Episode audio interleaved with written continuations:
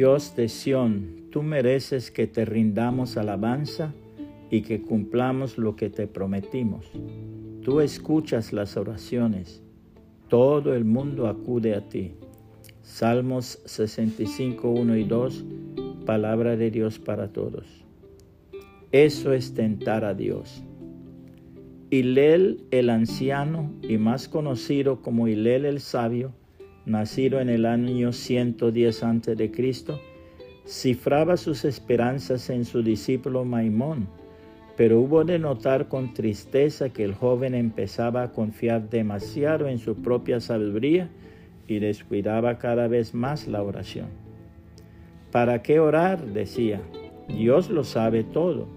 ¿Cómo puede necesitar de mis palabras para enterarse de cuánto necesito? Dios por otra parte es bueno. ¿No me concederá espontáneamente lo que me convenga?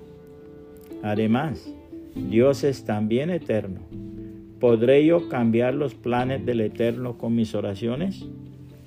Así razonaba el joven discípulo hasta que llegó a abandonar del todo la oración. Un día sentado bajo la sombra de una palmera, Maimón le dijo, Maestro, ¿por qué está usted tan triste? ¿Por qué? Porque tengo un amigo que hasta ahora ha cultivado su tierra con esmero y ha podido vivir de su cosecha, pero ahora se empeña en deshacerse del arado y de la guadaña. Quiere dejar en rastrojo la tierra, diciendo que bien podrá vivir de la misma aún sin trabajar. ¿Pero es que se ha vuelto loco? preguntó el joven. No, todo lo contrario, es un hombre muy sensato y que discurre muy bien en lo demás.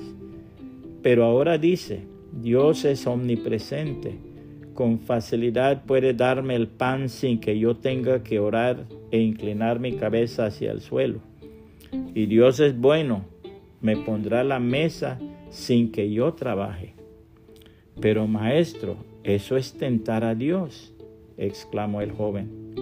Lo es, hijo mío. Precisamente estoy hablando de ti. ¿No tientas también a Dios cuando razones, razona de esta manera?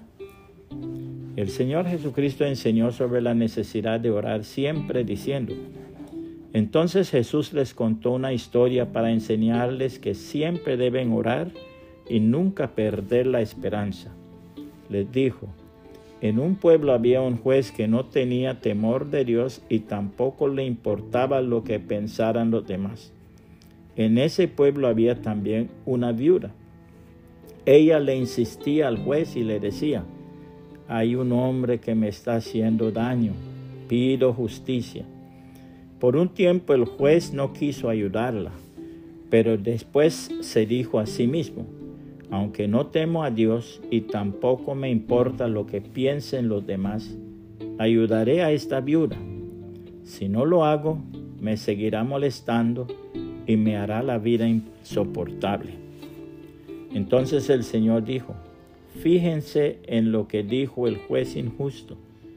¿Acaso Dios no hará justicia a sus elegidos que claman a Él de día y de noche? ¿Se demorará en responderles? Les aseguro que Dios hará justicia rápidamente para defenderlos.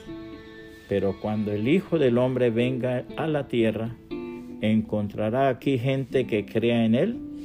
Lucas 18, 1 al 8, palabra de Dios para todos. Puede compartir esta reflexión y que el Señor Jesucristo le bendiga y le guarde.